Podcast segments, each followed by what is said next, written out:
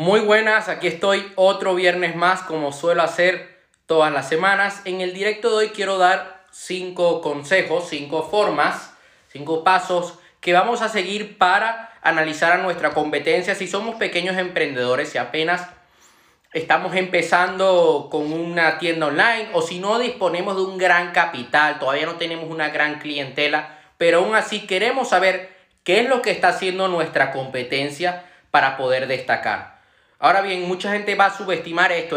No, yo no quiero saber lo que hace la competencia, yo solamente me quiero enfocar en lo que hago yo. Y ok, está bien, es importante de que te enfoques en lo que estás haciendo.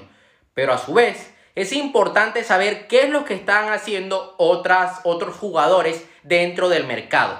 Si un equipo de fútbol va a jugar contra otro equipo y no sabe cómo juega el otro equipo, no ha analizado partidos previamente, lo más probable es que se lleve una sorpresa, que le vaya muy mal.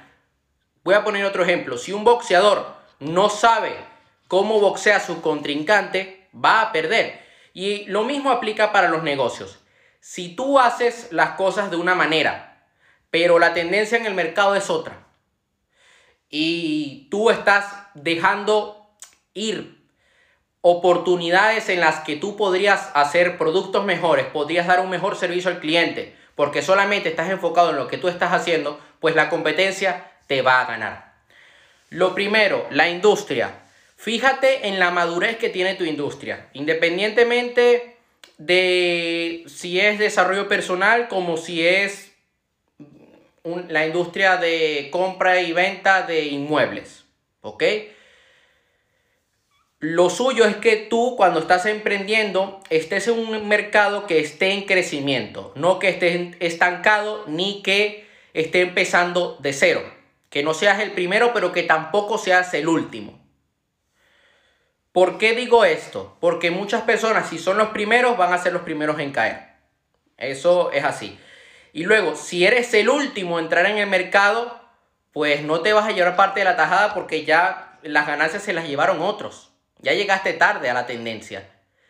Entonces, yo quiero que tú hagas la siguiente pregunta, que yo esto es un tema que toco en mi tercer libro, que es cuáles son las barreras de entrada que hay en la industria. O sea, cuáles son los requisitos, lo voy a dejar más fácil, cuáles son los requisitos para entrar en esa industria. Por ejemplo, en la industria farmacéutica necesitas cumplir con cierto tipo de requisitos. Un saludo necesitas cumplir con eh, unos permisos, con, debes tener un laboratorio, ok.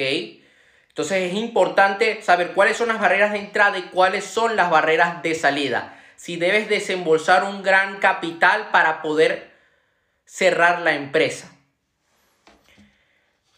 Nosotros a la hora de posicionarnos en el mercado nos debemos posicionar de una manera diferente a lo que están haciendo los demás.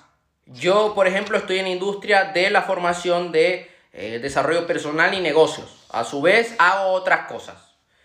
También colaboro en un concesionario de compra y venta de coches. Nosotros intentamos, voy a poner el ejemplo mejor del concesionario de coches porque creo que va a quedar mucho más claro.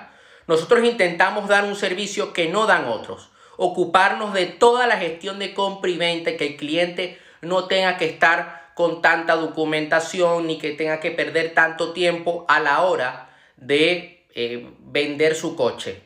A su vez queremos dar otro servicio adicional que es de la gestión de la ITV.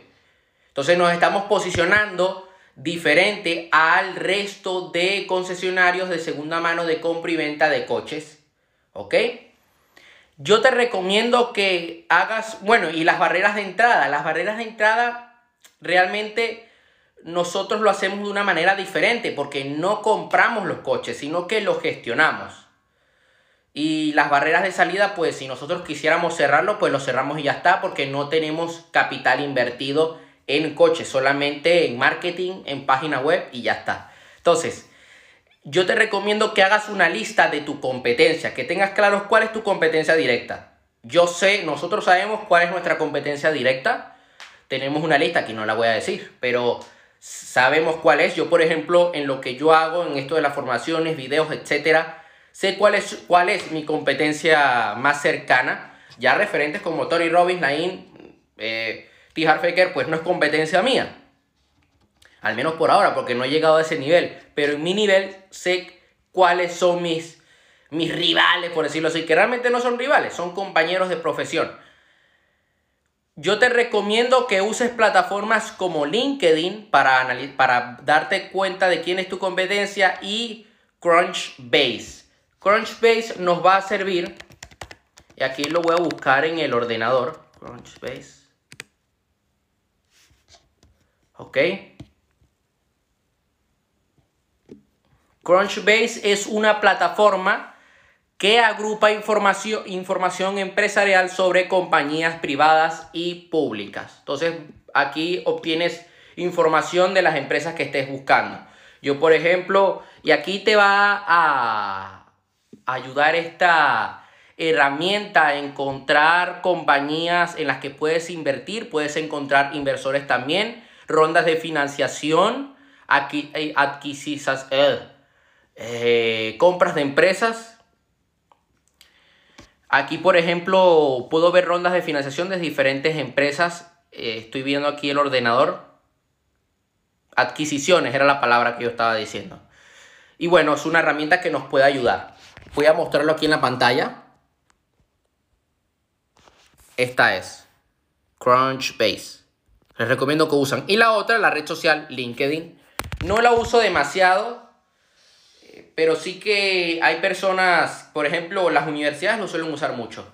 Y empresas de, empresas de seguridad informática, ya empresas consolidadas suelen buscar muchos a sus futuros empleados es a través de este tipo de, de herramientas. Luego yo te recomiendo que te fijes en métricas generales. Nosotros no podemos obtener el CTR, el CPC de otras empresas. Podemos tener ciertas estimaciones sobre las visitas que pueden llegar a tener en sus páginas web. Hay herramientas como Alexa, eh, creo que se llama, sí, voy a buscarlo, Alexa Web, a buscarlo aquí, sí, alexa.com, que nos puede ayudar analizar nuestra competencia. Yo, por ejemplo, si busco aquí un mentor, laingarciacalvo.com y hago el análisis, pues me puedo dar cuenta de mm, más o menos cuál es, cuánto, cómo es su, su audiencia, ¿ok? Hay otras herramientas como, como SEMrush que nos ayuda y, herramientas similares a Alexa para que, que nos ayudan a ver de dónde tienen el mayor tráfico, de dónde lo obtienen. Esta es la forma que podemos saber cómo les va, por decirlo así. Es importante que también sepamos, porque claro, como estoy diciendo, tú no tienes el acceso al panel de anuncios de Facebook para saber cómo les está yendo en las campañas de venta. Pero sí que nos podemos fijar, por ejemplo, en la interacción que tienen en redes sociales, muy importante. Yo esto lo suelo hacer en mi sector. Y cuánto tiempo llevan en la industria, porque esto te va a decir mucho. Cuánto tiempo llevan y, y cómo es su audiencia. La el tercer paso que yo recomiendo seguir para analizar a nuestra competencia si somos pequeños emprendedores es analizar las propuestas de valor, o sea, qué productos tienen en el mercado Ve cuántas propuestas de valor tienen tus competidores. Y no solamente te fijes en ver qué es lo que ellos están ofreciendo, sino que también lo pruebes. Porque de esta manera te vas a poner en los zapatos de tu cliente ideal y vas a poder descubrir en qué está fallando tu competencia, qué puedes mejorar, qué debes quitar, qué debes empezar a hacer. Yo esto lo hago muchas veces. Pruebo eh, distintos cursos, tal, y me doy cuenta de cómo ellos están llegando al alumno y de esta forma yo poder mejorarlo dentro de mi escuela, por ejemplo, o cuando estoy investigando sobre algún tema, sobre algún tipo, y quiero hacer algún video, veo qué videos han hecho mi competencia y cómo yo puedo resolver dudas que ellos no han resuelto. El marketing. Es importante saber qué mensajes eh, transmiten ellos a través de sus campañas de marketing, a través de su contenido en redes sociales. yo te recomiendo que uses la aplicación, bueno, la plataforma, la herramienta similar web. Creo que esta herramienta la, la uso en la escuela, conviértete en una persona de éxito. Si mal no recuerdo, creo que la usé en la en el módulo de agencia de marketing digital, puede ser. Entonces yo voy aquí a buscar, por ejemplo, voy a meter alguna página de algún mentor mío. Y esta herramienta lo que nos ayuda es a analizar tanto webs como aplicaciones.